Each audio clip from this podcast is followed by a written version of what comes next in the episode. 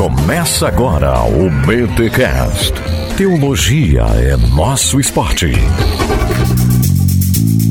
Muito bem, muito bem, muito bem. Começa mais um BT Cash, de número 415. Eu sou o Rodrigo Bibo e pra onde vão os índios que nunca ouviram a pregação de três pontos? Eu sou o Kaique Slumial e será que alguém pode ser salvo por intermédio da revelação geral e providência? Eita, olha aí, gente. Estamos aqui com o Kaique Raislamiel, que é mais legal, eu não vou falar Slumial, me recuso a, a citar um sobrenome tão legal assim, Slumial. Gente, Kaique Slumial, ele que escreveu o livro chamado A Esperança, um estudo introdutório acerca do destino eterno dos não evangelizados. Inclusive, este tema sobre. E, e, inclusive tem um episódio, né, sobre esse tema que se chama assim, ó. E aqueles que nunca ouviram? É um podcast que a gente gravou há muito tempo atrás. Deu um problema nesse podcast porque a minha conexão caiu. E aí ficou, na época, o Mac e a Glória discutindo. E, mano, foi uma loucura aquele episódio. A gente não chegou a concluir. Não que a gente vá fazer isso hoje aqui, mas eu conheci o Kaique aí nas redes sociais. Gostei, ele me enviou, na verdade, o livro aqui, ó. Pra quem tá assistindo a live da gravação deste podcast, vem, ó, com dedicatória aqui, olha que da hora. Bacana. Na verdade, o Kaique me mandou dois livros na época, eu achei que um era para sortear. E fiquei um tempão com o livro aqui na minha mesa, na minha sala, né? E aí até que um dia eu fui abrir, meu, era pro pastor Lipão, que é o pastor da igreja onde eu congrego hoje. Aí eu fui lá e entreguei para ele, já entreguei para ele o livro. Cara, muito, muito obrigado por ter aceito o convite aí para bater esse papo com a gente ah, sobre esse tema tão complexo. Maravilha, Bibo. Eu que agradeço, né? Falando aqui novamente, sou um telespectador aí do, do, do podcast, do Bibotalk de modo geral. E estar aqui hoje, né, onde passaram aí é, grandes ícones da teologia, estar contribuindo de alguma forma com um assunto é, um tanto quanto espinhoso quanto esse, eu acredito que é algo, assim, de uma realização pessoal sem igual. Então, muito obrigado pelo convite, é uma satisfação enorme e eu espero que a gente, é, de alguma forma, contribua acerca desse assunto aí, Bibo. Muito bom. Vamos então para os recados paroquiais, daqui a pouco a gente volta para conversar sobre isso. Nos recados paroquiais dessa semana, meus amigos, minhas amigas, a Escola Bibotal que está entre nós. Sim, sim, sim. Nós estamos agora com a Escola Bibotal. Que olha só, você que está ouvindo esse podcast na data de lançamento dele, ou seja, dia 7 de setembro de 2021, fica ligado porque amanhã, dia 8, uma quarta-feira, nós vamos ter a aula inaugural transmitida para todas as pessoas que se cadastrarem nessa aula. Gente, vou estar tá dando uma aula de introdução ao rico e fantástico mundo da teologia e para apresentar vocês também o Teologia Simples, que é o primeiro módulo da Escola Bibotalk de Teologia. Esse módulo que vai ser comigo, gente, vão ser mais de 15 aulas, mais de 6 lives, onde eu vou apresentar para vocês o caminho do labor teológico. Olha, eu tô gravando, gente, ainda é, as aulas. Quando você entrar no curso, já vai ter muita coisa pronta, as 15 aulas já estarão prontas lá, mas assim, ó, eu tô com tanta vontade de colocar tanta coisa lá por um preço tão acessível. Olha aqui, gente, eu tô aqui, eu tô com os livros à minha frente, eu tô estudando muito muito para apresentar um conteúdo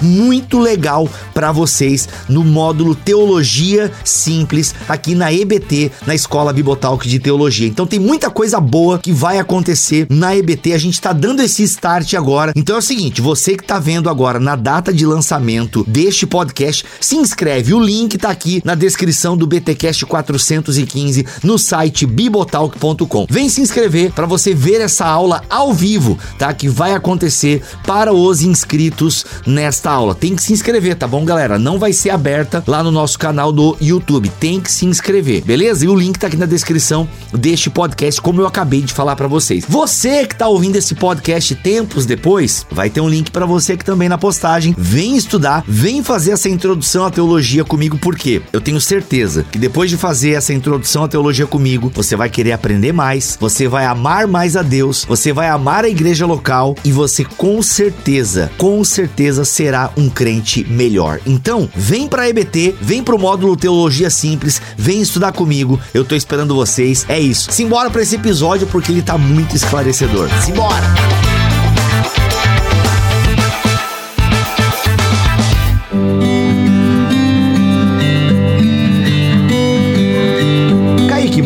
Começar pelo começo então. Quando tu começou a escrever, a pensar sobre esse assunto, né? É um assunto que os cristãos, né, de, de forma geral, têm curiosidade, mas quando foi que tu começou, tipo, a. É, e, e qual a importância desse assunto, né? Tu já respondeu quando começou no começo da live e do podcast, mas qual a importância de nós, tipo, discutir esse assunto que parece que a Bíblia não dá uma resposta clara ou dá uma resposta muito clara e a gente às vezes não gosta dela? Maravilha, Bibo. É, com relação à sua pergunta, eu consideraria aí pelo menos três boas razões pelas quais o cristão deve pensar acerca do destino eterno dos não evangelizados. Primeiro, que é, existem implicações cristológicas, missiológicas e também acerca da teodiceia. E eu acho que essa é a primeira razão, o problema soteriológico do mal. Inclusive, Porfírio, que foi um crítico do cristianismo no terceiro século, Brigo, ele perguntou o seguinte: se Cristo se declara o caminho da salvação, a graça e a verdade, e afirma que só nele e só para as pessoas que creem nele está o caminho de volta para Deus, o que aconteceu com os homens que viveram nos muitos séculos antes de Cristo vir? O que então se tornou de uma multidão inumerável de almas que de modo algum era censurável, visto que ele, em quem só a fé salvadora pode ser exercida, ainda não favoreceu os homens com o seu advento. Então é uma crítica contundente, né? Eu concordo com ele nesse sentido,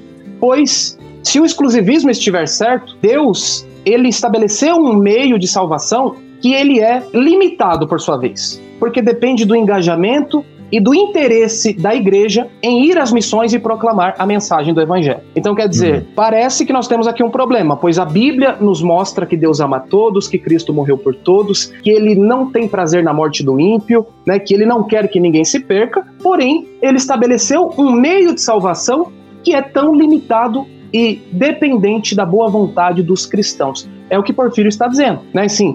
Poxa, como conciliar então aí o amor de Deus, o seu intento salvífico que parece ser universal, com uma metodologia salvífica que é tão limitada por sua vez. Ou seja, isso é a questão do exclu... assim, nós somos, de alguma forma, a nossa crença base geral é exclusivista, né? Nós acreditamos que o caminho da salvação está na fé em Deus. Isso, isso até responde a pergunta sobre salvação no Antigo Testamento. Ai, como é que é a salvação no Antigo Testamento? Gente, não é pela lei, tá, gente? Não é pela obediência à lei. A salvação no Antigo Testamento, me corrige aí, Kaique, né? Mas até onde eu entendi, salvação no Antigo Testamento também é pela fé, certo? É pela fé no Deus de Israel. Então nós temos no Antigo, né, na Bíblia como um todo, a salvação está ligada a fé no Deus de Israel. Pela é. graça sois salvos por meio da fé. Isso não muda. Não né? muda. Só que é. eu, eu até iria é, falar, Bibo, um pouco mais para frente, o ponto de convergência entre o inclusivismo e o exclusivismo, né? Que eu acho que são as duas linhas de interpretação mais ortodoxas e aceitas que eu acho que é o que vai nortear aqui o nosso bate-papo, inclusivismo e exclusivismo. Uhum. E um dos pontos de convergência, Bibo, é justamente esse. Nós cremos, tanto inclusivistas quanto exclusivistas, que o cristianismo é a única religião verdadeira, que a salvação só ocorre por conta do sacrifício substituto de Cristo, pois ele providencia a salvação. E aí nós discordamos apenas no terceiro ponto, que é a questão epistemológica. O exclusivista vai dizer: a fé em Cristo, né, a fé audível, uma explanação clara do evangelho se faz necessária para que o indivíduo seja salvo. Do contrário, ele estará irremediavelmente perdido. O inclusivista ele vai destoar um pouco. Eu ia falar sobre isso mais para frente, mas pegando um gancho na sua fala, realmente, nós cremos que o cristianismo é a única religião verdadeira, só ela providencia a salvação, né? E, e, o, e essa salvação ela está alicerçada em Cristo no seu sacrifício e nos seus méritos. E aí discordam uhum. apenas no terceiro ponto, que é o que nós vamos discorrer mais para frente. Mas pensando ainda nos motivos pelos quais devemos considerar o assunto, o primeiro, como eu disse, o problema soteriológico do mal. Nós estamos aqui com um problema, afinal de contas, né? Deus quer salvar a todos, ama a todos, Cristo morre por todos, é uma perspectiva mais arminiana, claro, mas aí ele estabelece um meio de salvação que é limitado, né? Então, pera lá, alguma coisa aqui não está de acordo. Essa é a primeira questão que foi levantada por Porfírio lá no terceiro século da era cristã, ok? O segundo ponto, Bibo, trata-se do número incontável de pessoas que morreram, outras tantas que estão morrendo e outras que infelizmente morrerão sem ouvir falar de Jesus Cristo. E nós podemos aqui asseverar tranquilamente que o número de pessoas que são ignorantes acerca de Cristo é muito maior do que aquele das pessoas que têm acesso a essa verdade. Então, quer dizer, nós estamos falando de pessoas que têm uma alma eterna, que padecerão por toda eternidade, se o exclusivismo estiver correto, pelo fato de que elas não ouviram o evangelho. Então, quer dizer, por conta de um acidente histórico, geográfico ou por omissão da igreja, possivelmente a grande maioria das pessoas irão é, para o inferno porque elas nunca ouviram falar sobre Jesus Cristo. Então, a segunda questão é: poxa, nós estamos falando de pessoas que têm uma alma eterna e que padecerão porque talvez não ouviram o evangelho da maneira como nós, é, nesse contexto nacional, que temos essa liberdade, ouvimos. Né? Então, esse segundo seria, seria o segundo motivo, Bibo. O terceiro é porque 1 de Pedro 3,15 diz que o cristão deve estar pronto para responder acerca né, daquilo, da sua esperança e tudo. Então, eu acredito que todo cristão deve estar preparado minimamente para responder sobre isso quando for inquirido. Afinal de contas, como eu disse, é, tem uma relação com a Teodiceia, tem uma relação ali com o problema soteriológico do mal, então você vai ser inquirido em algum momento da sua caminhada sobre aqueles que nunca ouviram. Então eu acredito que todo cristão deve estar minimamente preparado para dar uma, uma introdução, um panorama sobre o inclusivismo, o exclusivismo, as linhas de interpretação que existem sobre a questão. Né? Então, a responsabilidade cristã de defender a sua esperança e os desdobramentos que provém dela. Cara, perfeito. Até tem uma sketch do Porta dos Fundos que é maravilhosa e que toca justamente nesse ponto, né? Não sei se tu já viu essa sketch, que é chamada Deus, o nome da sketch. E a mulher chega lá num, num ambiente e tal, e aí ela chega assim, aí o Deus é meio que parece um Deus, assim, ele tá fantasiado assim, meio que indígena, assim, sabe? Uma, ele parece uma divindade indígena, sei lá, ele parece alguém de alguma tribo, assim, sabe? E aí fala, não, eu sou Deus. Deus. Mas como assim Deus? É, porque eu, eu sou.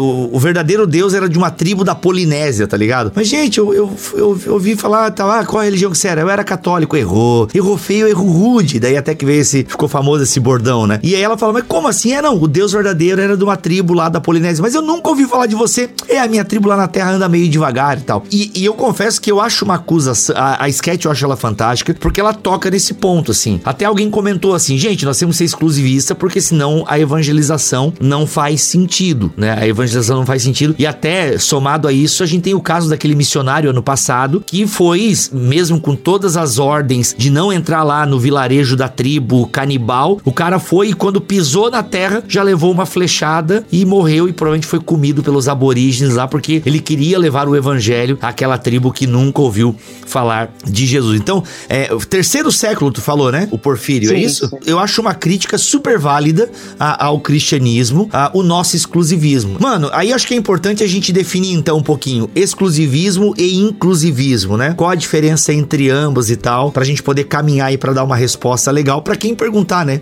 Para quem nos interpelar aí, e aí, como é que vocês acreditam nesse Deus aí que ama todo mundo, mas só salva alguns e tal, e aqueles que nunca ouviram? É a grande pergunta, né? É, antes de qualquer coisa, Bibo, no livro eu destaco cinco, né? Inclusivismo, exclusivismo, evangelismo pós-morte, né, que é a perseverança divina, é, universalismo e pluralismo religioso. Só que dessas cinco, eu acho que duas são mais coerentes, como eu disse há pouco, que é o inclusivismo e o exclusivismo. No que eles concordam? Como eu disse, basicamente a premissa, né, ela é, parte aí de três pontos. Primeiro é o argumento ontológico, no sentido de que o cristianismo é a única religião verdadeira, até aí ambos concordam. Segundo, é o argumento soteriológico, a salvação só é possível por conta do sacrifício de Cristo. Inclusive, os crentes pré-messiânicos, os santos do Antigo Testamento, eles se beneficiaram da salvação porque uh, o sacrifício de Cristo ele tem um efeito retroativo. Então veja, nós já estamos falando de pessoas que foram salvas apesar da sua ignorância acerca da existência de Cristo como personagem histórico, tá? Mas aí o terceiro ponto, como eu disse, disse, Bibo, é que começa a divergência. Então, se você pergunta para o exclusivista, a fé em Cristo é necessária para a salvação? Ele vai dizer, com certeza. Jesus Cristo é o único Salvador e para apropriar-se da salvação, o indivíduo precisa saber disso. Tá? O exclusivista vai responder dessa forma. E aí, se você perguntar para o inclusivista, a fé em Cristo é necessária para a salvação? Ele vai dizer sim, mas reticências. E é aqui que começa a divergência. Uhum. Então, o inclusivista vai dizer o seguinte: a fé em Cristo é necessária para a salvação? Com certeza. Aqui no Brasil, quando você ouve sobre Jesus Cristo, você precisa confessá-lo como seu Senhor e Salvador. Afinal, João 3,18 diz que quem rejeita o, o, o filho, esse estará perdido. Então, o inclusivismo ele vai dizer que a crença é necessária em Cristo, e é importante dizer que não trata-se aqui de uma crença que seria uma válvula de escape para as crenças monoteístas, né? Para o, o judeu que rejeita Cristo, para o camarada que é uh, do Islã e rejeita Cristo, não. Os que conhecem Jesus Cristo, sabem da sua existência, que ele é o Messias, e o rejeitam como tal, esses estarão condenados. Mas aí o inclusivista vai dizer: aqui no Brasil, onde as pessoas ouvem sobre Jesus, elas precisam confessar. Mas o critério crer em Cristo, ele se aplica tão somente aos que possuem condições para isso. É, Romanos capítulo 2, versos 14 a 16, nós vemos claramente que o julgamento ocorrerá com base na luz que cada um recebeu. Então o inclusivista vai dizer: olha, o cenário ideal é que o missionário vá, pregue o evangelho, fale sobre o plano histórico redentivo, como Deus atuou ao longo da história, a morte de Cristo substituta, que ele retornará em grande glória, novos céus e nova terra, enfim. Quando você tem a possibilidade de fazer isso, é muito provável que esse indivíduo ele tenha uma possibilidade maior de se converter. Mas a questão é, infelizmente, nós não estamos, eh, nós não conseguimos alcançar muitas pessoas, outras tantas não estão sendo alcançadas. E aí, nesse caso, Deus, na sua onissapiência, sabe que a igreja muitas vezes falhará nesse sentido e, portanto, ele fez com que a revelação geral, a providência e o senso de moralidade, que são formas de Deus revelar-se ao homem, possam ser uma medida de luz para que aqueles que não têm acesso ao evangelho possam então responder a isso e, portanto, serem é, justificados. Aí é a questão, tá, mas isso acontece em larga escala, acontece de forma é, não tão grande assim? Inclusive, entre os próprios inclusivistas, tem aqueles que dizem, olha, isso aqui vai acontecer uma vez ou outra. Em contrapartida, Clark Pinnock, John Sanders vai dizer, não, isso aqui ocorre e ocorre com muita frequência, tá? Mas assim, daqui a pouco nós vamos mostrar quais são os cinco argumentos utilizados pelos inclusivistas e vocês verão quais são as bases, né, e os argumentos geralmente utilizados para defender tal crença. Mas eu só ah, queria legal. partir do princípio, Bibo, que o inclusivismo é uma crença ortodoxa, porque ele crê que o cristianismo é a única religião verdadeira, crê que, o, que, que a salvação só é possível por conta de Cristo, é Cristo que nos salva, independentemente se a pessoa sabe disso ou não, e por fim, o inclusivismo ele não é o pluralismo religioso e ele não é o universalismo. É, ele... isso é. Bem, a gente vai detalhar um pouquinho mais daqui a pouco. Vai, vai chegar, gente. É, daqui a pouco vai chegar. É porque tu falando desse argumento aí, cara, a meia sua caneca a propósito, a gente ama Viva, a, é, Coco, a vida é uma festa lá em casa. Viva, a vida é uma festa, que é o desenho da Pixar. E é bem de caveira, assim. Já assistiu esse desenho? Ainda não, mas vou assistir, eu gosto de caveira também. É,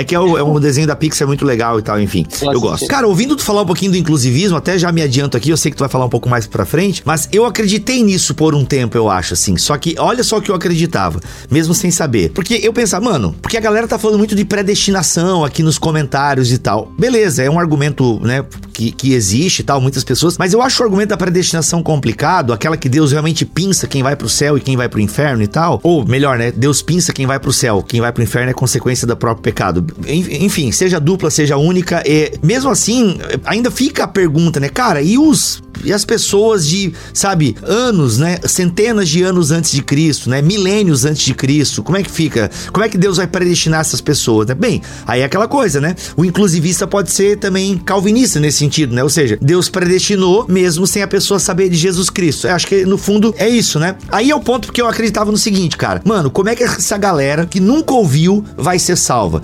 Eu colocava uma salvação meio que pela obediência à lei. Na lei daquele povo, entendeu? Como eu acredito que existe um senso de moral no coração do homem, da humanidade, em que de alguma forma toda a sociedade se organiza é, em torno de, um, de uma conduta moral, sabe? De, de um estabelecimento, eu penso que a salvação estava muito ligada à obediência daquele sujeito à conduta moral do seu povo, por assim dizer, né? Mas aí isso esbarrava um pouco na, na salvação pela graça e tal. Mas enfim, aí depois eu meio que abandonei esse assunto porque, cara, é muito complicado. Então, Kaique, vamos entrar direto então nos pontos pra gente poder enumerar aqui e aí você coloca então sobre ah, quais os argumentos usados pela visão exclusivista. Lembrando que a visão exclusivista é aquela em que o ser humano só será salvo se declarar com sua boca que Jesus Cristo é o Senhor e o Palmeiras não tem mundial. É, então vai lá. E aí? ah, engraçado. Eu então, sou palmeirense, eu posso fazer essa piada, eu tenho lugar de fala, ah, só antes que o pessoal venha me criticar. É. Tá certo. Então, é curioso, porque assim, geralmente as pessoas que não consideram a questão dos não evangelizados assim de maneira formal, vou pegar, vou pesquisar e vou estudar sobre o assunto. Geralmente são exclusivistas, né? Diferente de você que diz que era um pouco mais inclusivista. Por que, que as pessoas são? Justamente porque existem alguns textos que falam por si. Inclusive, esse é um dos argumentos utilizados pelos exclusivistas, né? Então eles vão pegar lá textos como João 3, 16 a 18, é, João 14, 6, Atos 4, 12, 1 Timóteo 2, 5. Ou seja, os textos estão tão claros que nós não precisamos é, nos esforçar para entender que o exclusivismo ele é a, a única é, opção de crença ortodoxa e coerente. Né? Então, quais são os argumentos exclusivistas? Eles pegam esses textos, que são textos provas e que, que falam por si, segundo eles. Eles fazem alguns argumentos teológicos, como, por exemplo, da depravação total do homem, né? Ou seja,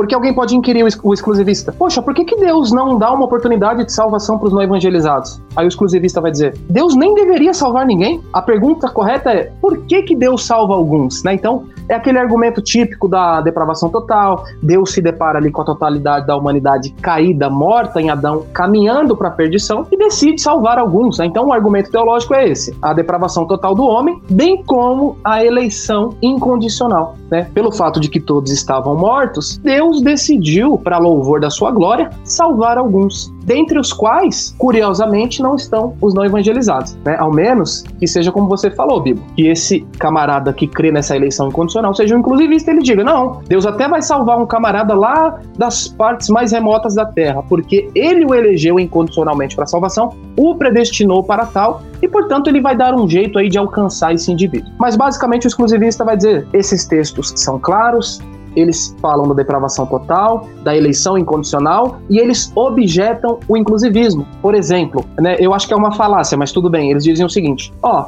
se o não evangelizar pode ser salvo sem ouvir o evangelho, é melhor que os missionários não vão até ele. É melhor eles não irem até eles. Por quê? Porque vai que chega lá, prega o evangelho para esse camarada que nunca ouviu e ele rejeita. Ou seja, ele estava sendo salvo até então, e aí ele rejeita o evangelho e agora ele está indo para o inferno. Por que, que eu digo uhum. que é uma uhum. falácia? Porque o inclusivismo não defende a ideia de que existe salvação por ignorância. O inclusivismo não diz que todos os não evangelizados serão salvos. É óbvio que não. Né? Existem muitos não evangelizados que, infelizmente, serão condenados. Se no Brasil, onde nós temos uma proclamação do evangelho clara e cristalina, não em todos os contextos, é claro, mas em muitos deles, as pessoas rejeitam, quem dirá aqueles que têm apenas acesso à revelação geral, providência e o senso de moralidade? Então, quer dizer, se as pessoas rejeitam o evangelho na sua clareza, imagine só aquelas que têm acesso à revelação geral e providência tão somente. É uma revelação de Deus que é mais antiga, é abrangente, porém é um pouco nebulosa. Não é tão clara quanto a revelação especial. Então, uhum. se existem pessoas que rejeitam a revelação especial, quem dirá a revelação geral? Então, primeiro ponto, o inclusivismo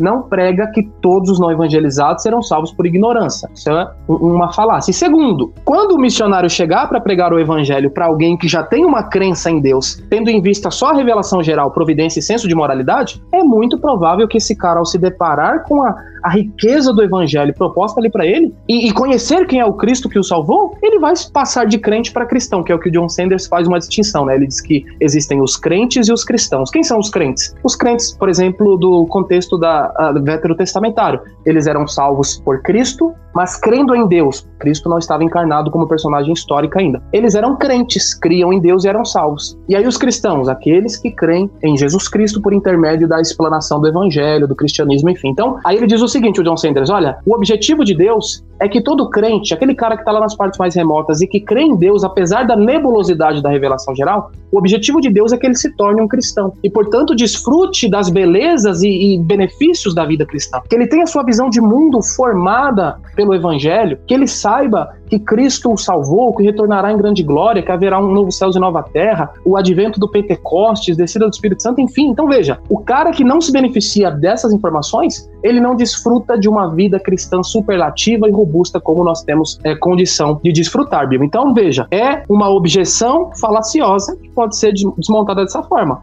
Primeiro, o inclusivismo não prega uma salvação por ignorância. E segundo, aquele que crê em Deus só pela revelação geral, muito possivelmente, ao ser assistido né, pela proclamação do evangelho, ele vai se tornar um cristão. E isso aconteceu em 1817, na Birmânia, quando a dona Irã Judson foi lá e pregou. E isso está registrado aqui no clássico da missiologia, o fator Melquisedeque. Inclusive, depois, se tivermos tempo, eu gostaria de citar um povo que nunca ouviu sobre Jesus, nunca teve acesso a uma Bíblia, mas que prestava culto a um Deus cujo nome era diferente, mas o conceito é extremamente semelhante ao Deus que nós cremos, tá? Então, uhum. creio no inclusivismo porque consigo enxergar na Escritura e segundo, porque parece de forma empírica que alguns povos, mesmo não tendo acesso a Cristo e a Bíblia, ainda assim nutriam a fé e até prestavam culto a uma divindade, né, no caso, cujo conceito é extremamente semelhante ao nosso, embora o nome seja diferente por conta da questão cultural. É, tu até migrou do exclusivismo pro inclusivismo e eu acho que eu nem percebi o bonde andando, certo? Tu explicou os dois aqui agora nessa tua lambada aí. Foi, foi, foi.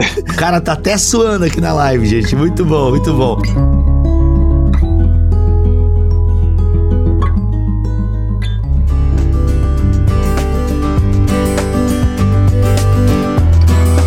Assim, cara, tá. Então é que o exclusivista fica um pouco mais claro, né? E tu tentou agora explicar um pouco mais o inclusivismo que ele tenta. É, o inclusivista, se eu entendi bem aqui na tua fala. Bibo, deixa eu só fazer um adendo. Só fazer adende, um adendo, desculpa. Adende. Não, não que eu migrei do exclusivismo pro inclusivismo. Eu disse o seguinte: olha, o exclusivismo baseia-se nos textos provas, uhum. na, nos argumentos teológicos, a depravação total e uhum. eleição incondicional, uhum. é, bem como eles fazem algumas objeções. Aí eu disse uma, aí eu citei qual é essa objeção e eu disse, poxa, eu preciso uhum. desfazê-la de antemão, porque se eu deixar aqui, o pessoal vai falar, poxa, essa objeção ela faz sentido, quando na uhum. verdade não. Então eu apenas é, tentei responder essa objeção, mas ainda continuando aqui sobre o exclusivismo, eles vão dizer o seguinte: outra objeção, a revelação geral e providência ela não salva, ela só condena. Romanos 1, 18 a 32. Aí você pega a uhum. sistemática do Gruden, você pega todas as sistemáticas aí de, de caráter reformado, você vai ver que realmente esses é, teólogos vão dizer a revelação geral é apenas base para condenação e não para salvação. Então é uma outra objeção que eles fazem e dizem: olha, essa ideia de salvação por revelação geral, providência e senso de moralidade, ela não dá, a revelação geral só condena. E aí, se você me permitir, eu já responderia também essa objeção. Não, permite, porque eu, eu, eu lembro de Romanos 1 e a, e a sensação que eu tenho, lembrando do texto, e claro que a gente já lembra, influenciado pelas leituras sistemáticas e tal, muitas vezes. Mas a leitura que eu tenho de Romanos e que eu lembro é que parece mesmo. Tanto que eu sempre questionei Paulo sobre isso. Quem sou eu para questionar Paulo? Mas eu pensei,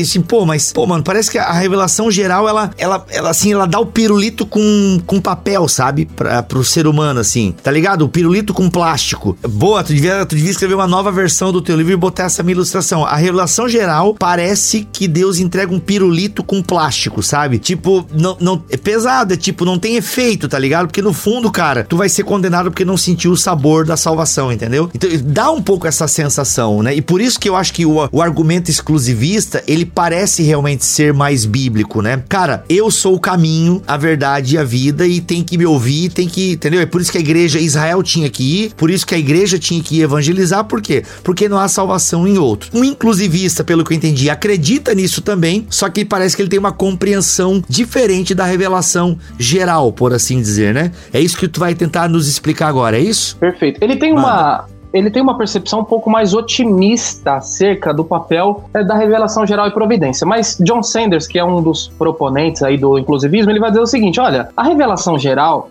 ela não salva e nem condena, né? Ela faz o quê? Ela revela. A revelação está aí para revelar. Nós temos a revelação geral, né, que Deus ele decide revelar-se ao homem. E essa revelação geral ele vai dizer é mais antiga, é abrangente, porém nebulosa. E nós temos a revelação especial que também revelam.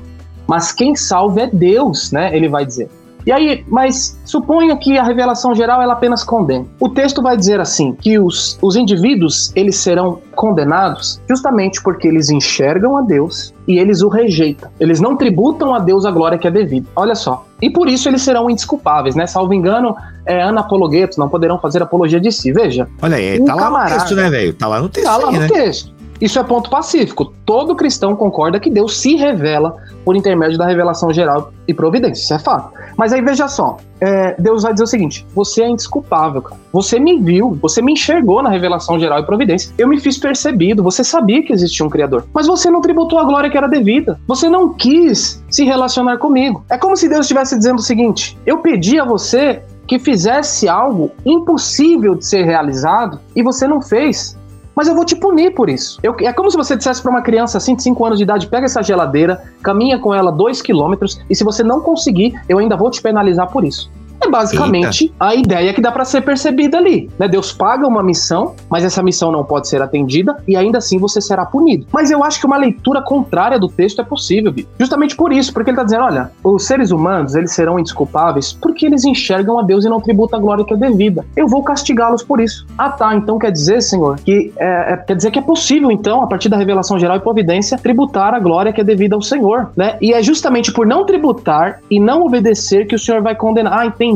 Então é por conta da dureza de coração, é porque, mesmo sendo assistido pela, pela sua graça e tendo condições de responder, o, o, o ser humano ele permanece com seu coração endurecido e ele rejeita essa graça que está sendo manifesta. Ah, então é por isso que ele será condenado. Ah, tá. Então o texto ele fica muito mais coerente com os atributos é, de Deus, lido dessa perspectiva. Né? Então, eu acredito que essa ideia de revelação geral e providência, sendo apenas condenativa, ela é mais difícil de ser vista no texto do que uma revelação geral e providência que proporciona ao indivíduo que, ao ser assistido pela graça, tem então condições de responder positivamente e, portanto, se relacionar com esse Deus. E por que, que eu creio nisso, Bíblia? Justamente porque o texto me permite essa leitura e também como eu disse, o Melchizedek, oh, perdão, o fator Melchizedek do Dom Richardson, ele cita não poucos povos que tiveram. Claro que a ideia dele não é pregar o inclusivismo, ele fala dos pontos de contato que foram deixados por Deus para facilitar a comunicação do evangelho. Mas tem um povo em específico que eu cito no meu livro, inclusive, os carienses da Birmânia, século XIX. Como eu disse, eles prestavam culto a um deus chamado Ivoá, um deus supremo, cujos os atributos são superlativos, onipotência, onisciência. Em alguns dos seus cânticos e provérbios, eles eram contra a idolatria, falavam sobre o dever de amar a essa divindade, o Deus supremo sobre todas as coisas, e ao teu próximo, Olha a aí. não ser idólatra. Enfim, assim, é um Deus que se eu falo para você apenas essas características e os atributos, você vai falar, ah, é o Deus da Bíblia. Aí eu vou falar, não, não é bem o Deus da Bíblia. Bíblia, é o Deus que um povo não alcançado adorava, e ainda, olha só, eles prestavam culto de forma exclusiva. Eles estavam em um contexto pagão, pregavam contra a idolatria, é o que pressupõe que existiam então pessoas que adoravam outros deuses, enquanto eles é, prestavam culto apenas a Ivoá, o Deus supremo que tinha esses atributos superlativos. Aí veja só, eles diziam Caraca. o seguinte: virá um homem branco, portador de um livro, que nos falará mais acerca de Ivoá. E aí eles aguardaram durante bom tempo. E aí em 1817 chega a Dona Irã Judson, prega o evangelho e acontece um avivamento sem igual na Birmania. Mas a pergunta Caraca. que eu faço é a seguinte: e esses indivíduos que criam em Ivoá, aguardavam a vinda desse Messias e morreram antes de a Dona Irã Judson chegar? Será que eles não poderiam ser aqui igualados aos crentes pré-messiânicos, informacionalmente falando? Aos crentes do Antigo Testamento que aguardavam por o Messias, mas que morreram antes, porém foram salvos por crer em Deus. Então desfrutaram de salvação porque a salvação é pela graça, por intermédio intermédio da fé. Então, aí o Clark Pinnock vai falar: será que informacionalmente falando, não poderíamos aqui equiparar esses povos da Birmânia que criam em Ivoá, eram pessoas que abominavam a idolatria, prestavam culto exclusivamente a ele, mas que morreram antes do Adoniran é, Judson chegar? Será que não poderíamos dizer que esses são equiparados aos crentes pré-messiânicos? Eu achei sensacional essa, essa relação. É bom, é bom, é bom. Mas aí, cara, levanta a pergunta. Ah, beleza, esse aí é um caso bem bonito, né? Da tribo aí, do Ivoá e coisa arada e tal. Realmente é muito bonito, né? O, a galera aí com uma monolatria, aquela coisa toda. Mas, mano, isso aí talvez a gente deve ter um exemplo como esse aí em dois, três lugares, né? Que a maioria dos outros povos é animista, plurireligioso, aquela coisa toda e vai. Porque aí eu te pergunto, qual a necessidade da revelação de Deus a Abraão, escolhendo um povo Israel, fazendo esse, né, continuando a sua obra com os doze discípulos, Jesus Cristo, entende? Qual é a necessidade disso? Qual é a necessidade? Vou utilizar a expressão revelação especial, vai, que a gente costuma usar. Então, assim, como é que a gente lida com isso? Porque qual é a necessidade, então, de Deus se dar a conhecer a, a Abraão, né?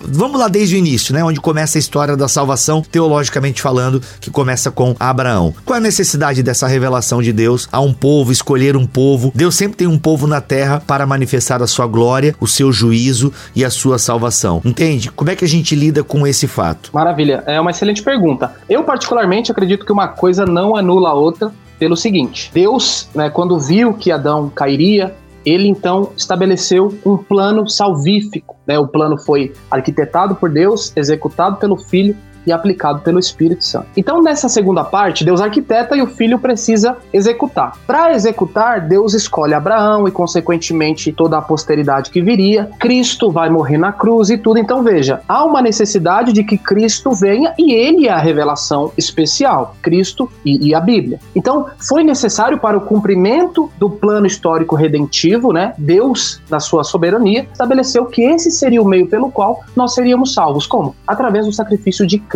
E aí, então, ele escolhe Abraão e diz que por intermédio dele serão abençoadas todas as, uh, todas as, as nações, todas as famílias da terra, enfim. Então, primeiro, foi necessário por isso, porque para que o, o, cordeiro que foi imolado antes da fundação do mundo, ele precisaria encarnar e, portanto, morrer de forma substituta. Esse é um ponto. E aí nós já estamos diante da revelação especial de Deus. Na sequência, né, vem a formação do cano, mas só que o ponto é o seguinte, eu digo que uma coisa não anula a outra, por quê? Porque Deus sabe, cara, que infelizmente a igreja ela não iria alcançar a todos e, portanto, a revelação geral e providência, ela cumpre esse papel. Mas tá, mas por que então a necessidade de evangelização? Por quatro razões. Primeiro, é uma ordem de Cristo, né? Ele diz, portanto, ide, pregar o evangelho a toda criatura. Tá no imperativo, é uma ordem, não é uma sugestão, é uma ordem. Então, todo crente tem que evangelizar. Aí eu cito Billy Graham, John Wesley, homens uh, extremamente zelosos no que diz respeito à evangelização, Billy Graham, um missionário sem igual, inclusivista. O fato de eu ser inclusivista não quer dizer que eu vou uh,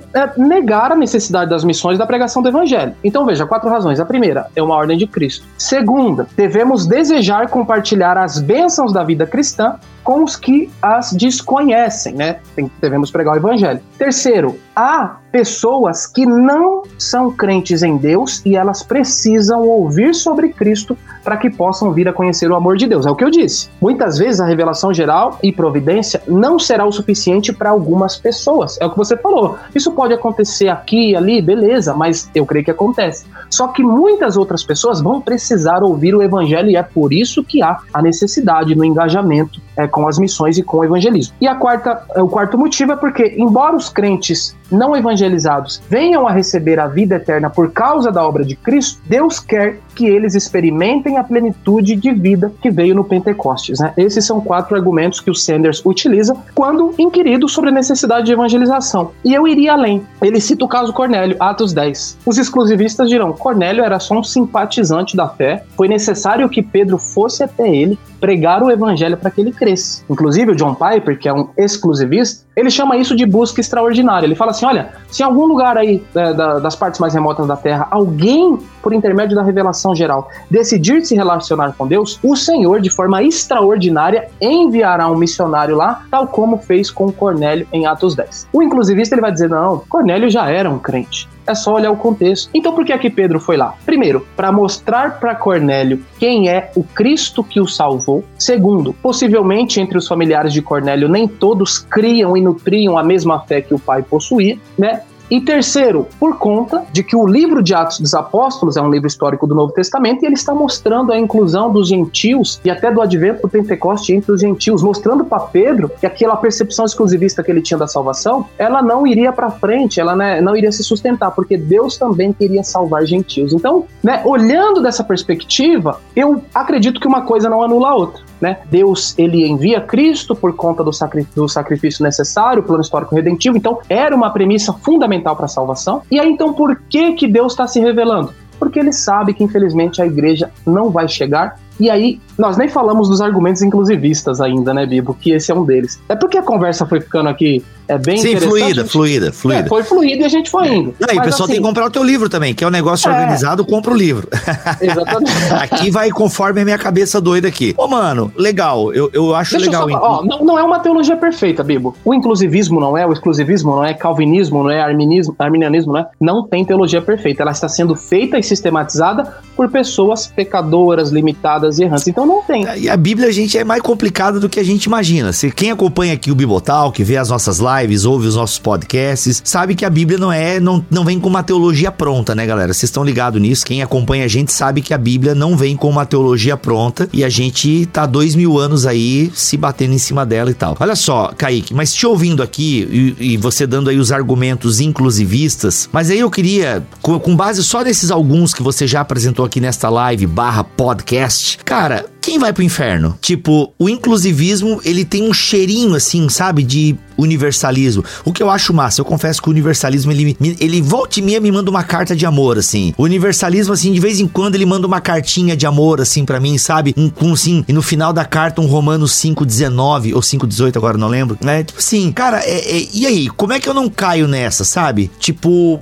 porque os teus argumentos, eles quase assim, tipo, dão a entender, parecem, assim, claro que eu digo que só parece, né? Mas como é que eu distingo o inclusivismo do universalismo? Então, primeiro, o universalismo, ele é inclusivista no sentido, é, assim, estrito do termo, pelo fato de que ele inclui todas as pessoas na salvação. Todas as pessoas serão salvas no final das contas. O inclusivismo, ele é veementemente contra isso. Inclusive, né, entre os inclusivistas tem aqueles que são otimistas, como eu disse, Clark Pinnock, John Sanders, e vão dizer o seguinte: olha, cara, Deus vai salvar muitas pessoas por conta da revelação geral e providência. Mas em contrapartida, nós temos um Millard Erickson que vai dizer assim: Meu, é o que você falou, Bebo. Essa história linda aqui entre os, é, entre os, os carienses lá da Birmania pode é. acontecer aqui e acolá. O, o Millard Erickson vai dizer isso. Ele vai dizer: Eu até enxergo aqui um tipo de, de possível inclusivismo, mas eu acho que isso vai acontecer, cara, pontualmente, aqui e acolá, justamente porque eu entendo a revelação geral, ela não é tão clara, né?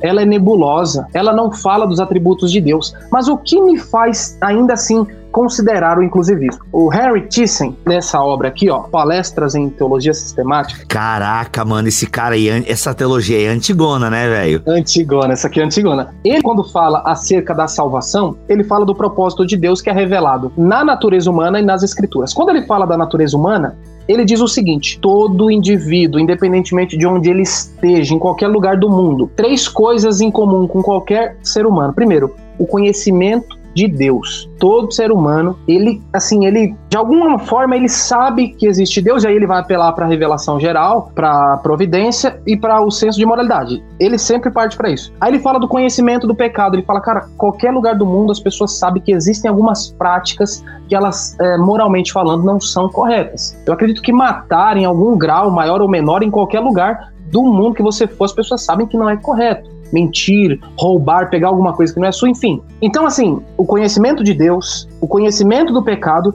e a necessidade de sacrificar algo. Ou seja, de acordo com o, o Harry Thyssen, essas é, são algumas maneiras pelas quais Deus revela ao homem o seu propósito salvador, porque ele deixa impresso no ser humano esse conhecimento de Deus, essa existência de pecado e a necessidade de sacrifício, né? Hora e, hora e meia nós vemos aí, você assiste um filme antigo, os vikings, eles estão sacrificando para apaziguar a ira de um Deus e tal. Então isso é comum, parece que Deus, ele deixou isso impresso nos seres humanos. Então veja, cara, Deus, ele é tão é, sábio, às vezes até né, passa aí do, da nossa compreensão limitada e tudo, mas Deus tem o seu modo, cara. Então, assim, qual que é a diferença entre o inclusivismo e o universalismo? Apesar disso, existem pessoas que irão rejeitar. Se existem pessoas, como eu disse no início da live, que rejeitam o evangelho, eu tô pregando o evangelho para minha família, ó, e eles rejeitam homens de dura serviço que rejeitam o Espírito Santo, eles resistem a essa graça que está sendo ofertada. Ou seja, entre os não evangelizados, parece que isso vai acontecer num, num,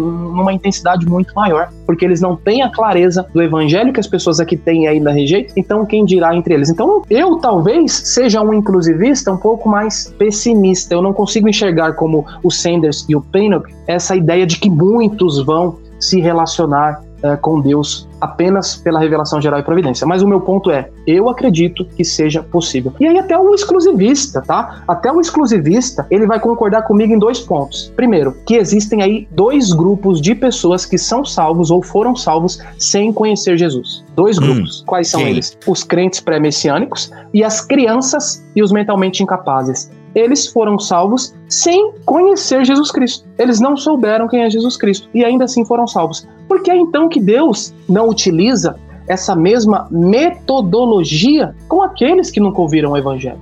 Por que é que Deus não pode fazer isso, né? Olha só essa citação. Se o Deus eterno, que não necessariamente vê o tempo sequencialmente, aplicou o sangue de Cristo às pessoas de fé no Antigo Testamento que não tinham conhecimento de Jesus, por que ele não pode fazer o mesmo para as pessoas não alcançadas hoje, que não têm o conhecimento explícito de Cristo, mas que crê naquele que ressuscitou Jesus dos mortos? Eu creio em Deus, Fala para mim, Bibo, em que momento da história? Foi na, na morte de Cristo, na ressurreição, na ascensão, no Pentecostes? Em que momento da história houve essa transição no que se refere ao objeto de fé? Ou seja, a partir de agora só vai ser salvo quem crê em Jesus Cristo. Os que criam em Deus, esquece. Ou seja, o contemporâneo de Jesus, que não sabia da sua existência, mas que nutria fé em Deus e, portanto, desfrutava da salvação conforme o contexto veterotestamentário, como Simeão lá em Lucas 2,25, ele não suponha que tem alguém semelhante a ele que não sabe de Jesus Cristo, mas é um cara que crê em Deus, aguardando o Messias e tudo, mas ainda assim ele não sabe sobre Jesus Cristo. E aí ele morre. Esse camarada foi pro inferno ou foi pro céu? Aí alguém pode dizer, ah, em caráter de exceção, é, Deus salvou ele porque ele era contemporâneo de Jesus, aí Deus deu um boi para ele. Tá, mas e o filho dele, que nasceu depois, nutria a mesma fé, né, compactuava das mesmas crenças, mas também não soube de Jesus. Nenhum apóstolo chegou para pregar o evangelho. E ele morreu nessa condição. Para onde ele foi? Ah, não. Aí o filho não. Aí passou muito tempo depois, ele foi pro inferno. Esquece. Também não vamos ficar abrindo a porta para todo mundo, não. É um ou outro e tal. Então, quando que aconteceu essa transição, Bibo? Não tem pois nenhum é, versículo mano. que diga isso. Que doideira, mano. O argumento da criança é muito bom, cara, porque ninguém quer mandar criança pro inferno, né, velho? Olha só isso aqui. Desculpa, o argumento da criança é tão bom. Aí veja, as crianças que habitam as partes remotas da Terra, é melhor que elas sejam mortas antes que atinjam a fase adulta. Por quê? Porque assim elas irão pro céu. Deus ama mais as crianças dos povos não alcançados do que os, do que os adultos. Deus ama as crianças mas ele odeia os adultos. Olha, então seria melhor que ou ela nascesse com, Deus me perdoe, com alguma deficiência mental, ou que ela fosse assassinada na infância, porque assim ela seria salva. Essa é a lógica exclusivista. Deus salva as crianças, os mentalmente incapazes, mas os adultos não evangelizados, não. Né? Então, John Piper, Ronald Nash, eles são exclusivistas, acreditam que Deus salva as crianças e os mentalmente incapazes. Então, olha só. Fica meio complicado, né? Gente, lembrando aqui, é, o Rodrigo, eu imagino que ele. Rodrigo. Que Rodrigo? Kaique. Nada a ver, que tu é tão legal que eu achei que tu tivesse o mesmo nome que eu. o Kaique é, pende mais pro inclusivismo é, não otimista, né? Pelo que eu pude entender aqui da tua fala. Então, assim, a gente, mas com isso, é, é você tem que, antes, você, calvinista, que talvez esteja ouvindo o podcast ou até mesmo vendo a live, fique calmo, tá, gente? Fique calmo. É, até porque é, você acabou de ver a opinião do John Piper aí que crianças e deficientes é, mentais. Gente, se não é mais deficiente mental que fala, desculpa eu não souber o termo correto, mentalmente incapazes. Isso, melhor. É, enfim, mas desculpa que realmente eu não consigo saber todas as palavras que hoje em dia pode, não pode e tal. Mas não falo em tom de desdenho aqui. Ah, então, assim, é porque realmente ninguém quer. É porque o, o, o mentalmente incapaz é, é, uma pergunta. E aí, ele pode participar da ceia? Ele é salvo? E as crianças e tal? E aí, realmente, aí, pô, se você salva esse grupo de pessoas dos povos não alcançados, cara, você fica numa sinuca meio complicada.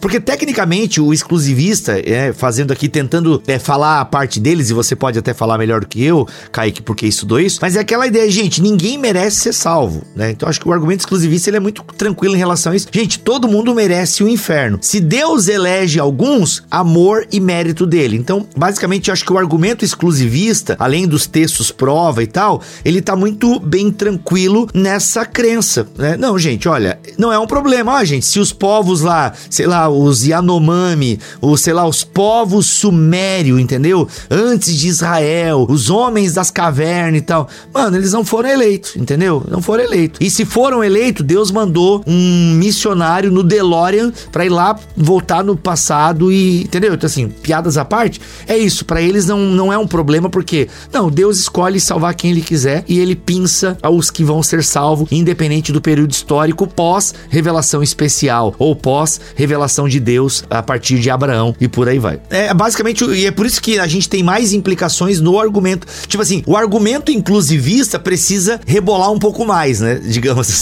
precisa rebolar um pouco mais teologicamente. Mas aí, em contrapartida, o exclusivista, ele também fica nessa sinuca aí de bico, porque tá, as crianças e os mentalmente incapazes eu não vou jogar no inferno, né? Porque eles estão numa fase, eles estão numa, numa parada inocente e tal, numa fase. Até o, o, argumento do Miller Erickson sobre isso, pô, mano, é legal, mas no fundo, ai, cara, é complicado, assim, porque assim, não é que o argumento do Miller Erickson é complicado, esse assunto é complicado, né, gente? Ô, Figo, mas aí, só, manda, vai. Olha, olha outra questão né, assim, além da pergunta que eu fiz, em que momento da história houve essa transição no que se refere aí ao modo, é, ao seu objeto de crença, né, por assim dizer. Em que momento isso aconteceu? Perguntaria ainda o seguinte, tá? Então é necessário uma fé em Cristo, né, uma fé audível, um conteúdo precisa ser pregado, tá ok? Mas qual que é o, o o conteúdo em si. O que a pessoa precisa saber? Precisa saber sobre as duas naturezas do Redentor? Precisa saber sobre a doutrina da Trindade? Precisa saber que Jesus Cristo é plenamente Deus? Sobre as teorias possíveis da expiação? Lembrando que uma teologia perfeita não salva ninguém. Satanás e seus demônios conhecem a Bíblia plenamente, mas ainda assim, né, o mero conhecimento intelectual não salva ninguém. Em contrapartida, nós temos um pastor no interior do Nordeste, que ele só sabe dizer o seguinte: Jesus te ama. E aí ele cuida de um pessoal lá, talvez, né? Eu tô imaginando um cenário hipotético. Mas ele não tem o conhecimento bíblico teológico que nós temos. Ele não sabe exatamente aquilo que sabemos acerca de Cristo, as implicações que decorrem disso. Então, ele só sabe que Jesus ama ele, que Jesus morreu por ele. E nada mais do que isso, né? Suponha. E nesse caso, esse camarada ele não tem um conhecimento tão profundo, cristologicamente falando. Ou seja, ele, o conteúdo que foi apresentado a ele talvez não é tão denso teologicamente falando. Esse camarada vai ser salvo? Então o ponto é o quanto a pessoa precisa saber sobre Cristo para salvação. E aí o John Sanders vai dizer, cara, se nós apelarmos aqui para uma necessidade de conteúdo absurda, nós teremos um, um, um, tipo de gnosticismo, que é uma salvação por conhecimento. E lembrando que em Mateus 7, é, não sei se é 7, cara, me fugiu agora o endereço, Jesus Cristo irá dizer: Apartai-vos de mim, eu nunca vos conheci. Apesar do que você possa ter feito, apesar do conhecimento que você possa ter adquirido, isso daí né, não significa nada. Então, quer dizer, o conhecimento por si não salva. E outra, o que a pessoa precisa saber exatamente? Por isso, que eu recorro a Romanos 2, 14 a 16, onde Deus irá julgar cada um a partir da medida de luz que recebeu. Deus não vai requerer a fé em Cristo para alguém que não teve condições. Veja, as crianças, as crianças mentalmente capazes, os crentes pré-messiânicos, bem como aqueles não evangelizados. Eu digo não evangelizados porque não é que eles não foram alcançados, eles foram alcançados, eles só não foram evangelizados, né? Então, Cara, é, o tem, que a pessoa tem, precisa saber? É, tem uma brincadeirinha com as palavras aí, hein? Ah, pai, tu só tem, ó, tu, tu é esperto. Gente, a gente tá falando aqui e arranhando a superfície do livro A Esperança, um estudo introdutório acerca do destino eterno dos não evangelizados, do Kaique Islomel, esse que está aqui na live comigo. E eu tenho o prefácio do Carlos Augusto Vailate aí, show de bola, parabéns. Mano, Eu sei que o assunto aí tem muito pano pra manga, a gente não vai poder passar por todos os argumentos que você apresenta no teu livro. Ah, enfim, galera, apoiem autores nacionais, apesar da editora Reflexão ignorar ah, os meus e-mails e tal, porque, cara, tem alguns livros que eu quero ganhar da editora Reflexão. Aí tu fala, Bia, por que tu não compra? Mano, eu, eu, eu, eu desaprendi a comprar livro, velho. Eu ganho tudo.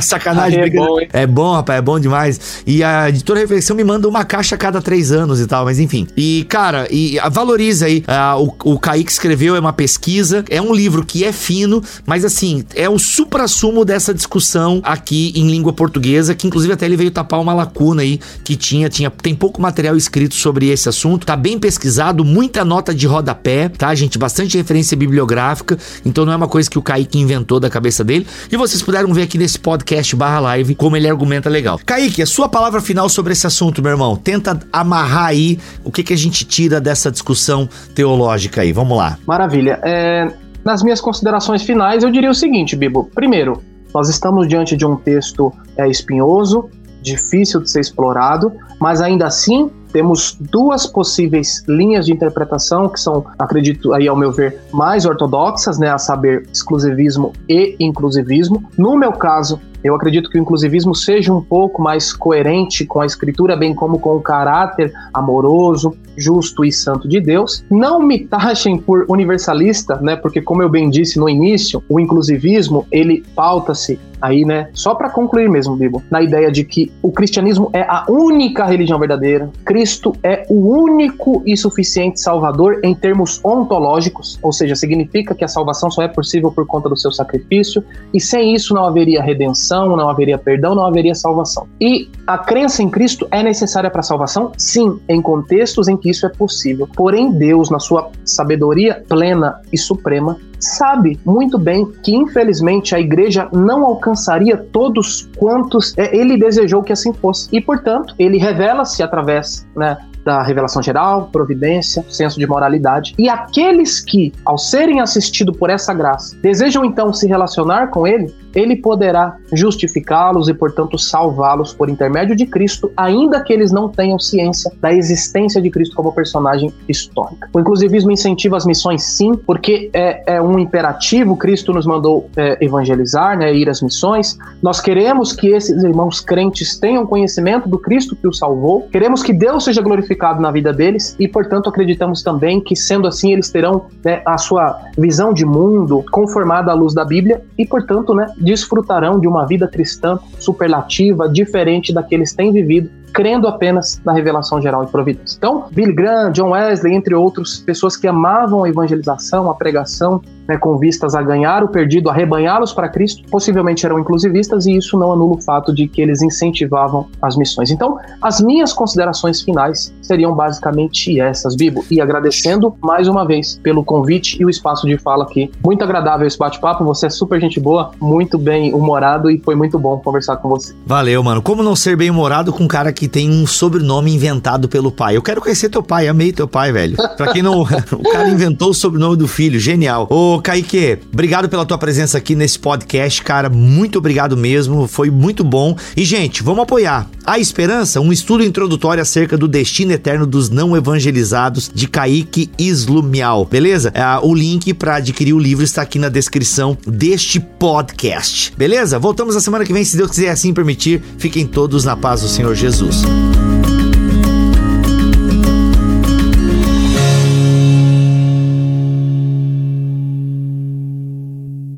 Este podcast foi editado por Bibotalk Produções.